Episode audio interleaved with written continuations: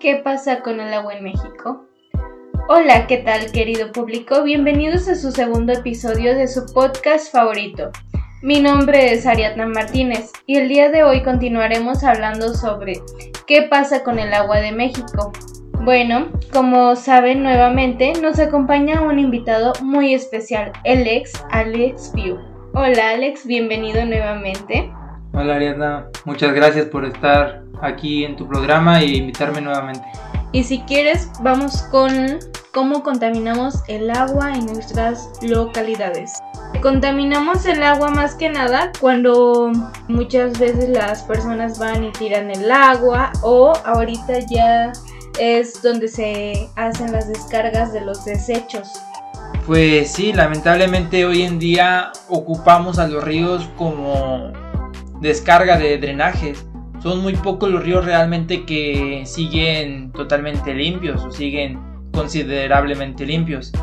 Eh, tanto el drenaje como las empresas que descargan también sus desechos en el río es pues un gran foco de infección para la sociedad, para los animales que viven ahí, es un riesgo de salud. Al final de cuentas, esa agua que podría ayudar a muchas personas resulta contaminada y ya no es de utilidad. Exacto, incluso en la casa se llega a contaminar con los detergentes, los jabones, el aceite.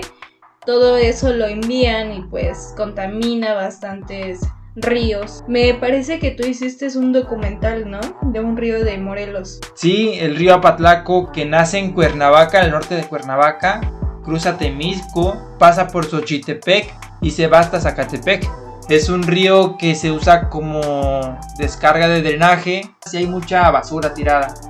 Hay, te puedes encontrar de todo, pañales, vasos, un sinfín de porquerías y todo eso lo arrastra por todos los municipios. Ahora incluye las descargas de drenajes. Ya llegando a Zacatepec prácticamente el agua está muy sucia, muy negra. Y sobre todo la basura que llega, imagínate, Cuernavaca, Temisco, Xochitepec, hasta Zacatepec. ¿Cuánta basura no arrastra? Sí, y luego más si hay personas que viven cerca de ahí, a veces los niños por darse un chapuzón o algo así, se van al río o se meten. No sé si a ti una vez de niño te dijeron, ven hijo, vamos a comer en el río y te metías a nadar o bueno, a mojarte ahí en el río. Sí, de hecho me acuerdo que, que íbamos a nadar a los ríos eh, a cuatro o cinco ríos fuimos a nadar y hoy en día no, lo vemos muy imposible por la contaminación.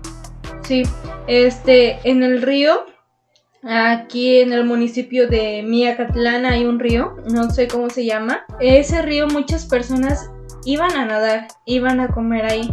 Y hoy en día ya no se puede ni comer ahí ni nadar porque está contaminado a no más poder.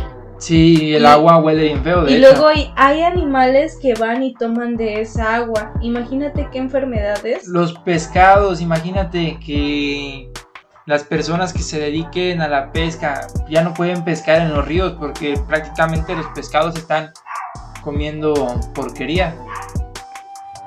Incluso las personas si se meten a nadar, imagínate en la piel que les puede provocar. Sí bastantes enfermedades. También este, mi, mi familia materna es de Chiapas y ahí el lugar más turístico es el Cañón del Sumidero.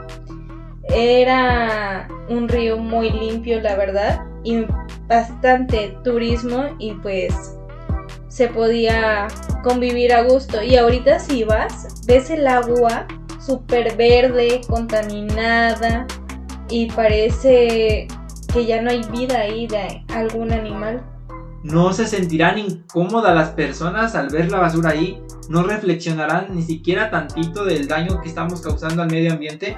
Pero piensas que sea algo de cultura, porque si tú llegas a ir a un país diferente, vamos a decir Estados Unidos, vas a la calle y no ves basura en la calle. Yo creo que aunque no veas basura en la calle es porque eh, los servicios de limpieza en ese país pues están como más organizados que aquí en México.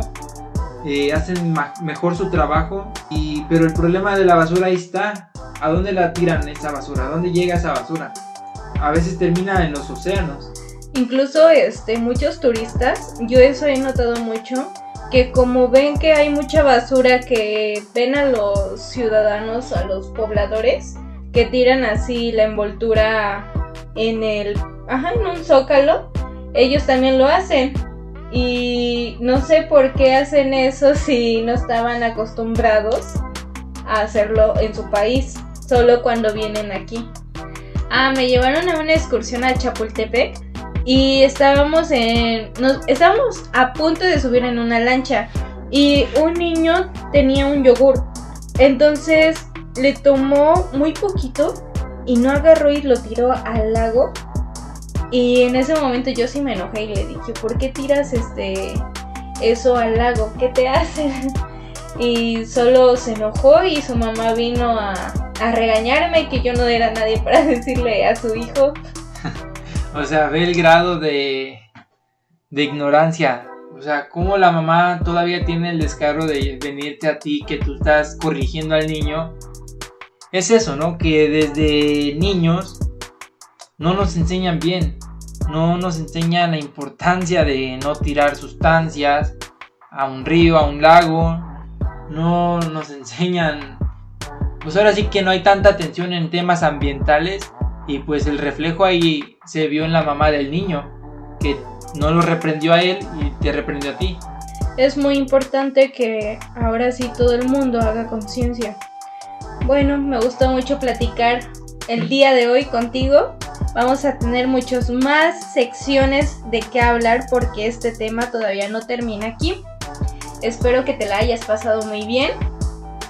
Gracias, me la pasé muy bien, increíble. Este también me dio un gusto hablar contigo. Creo que tu podcast es muy interesante porque estás tocando temas que realmente nadie ha tocado. Muchas gracias, nos vemos a la próxima y espero que se la pasen muy bien. Hasta luego. Hasta luego.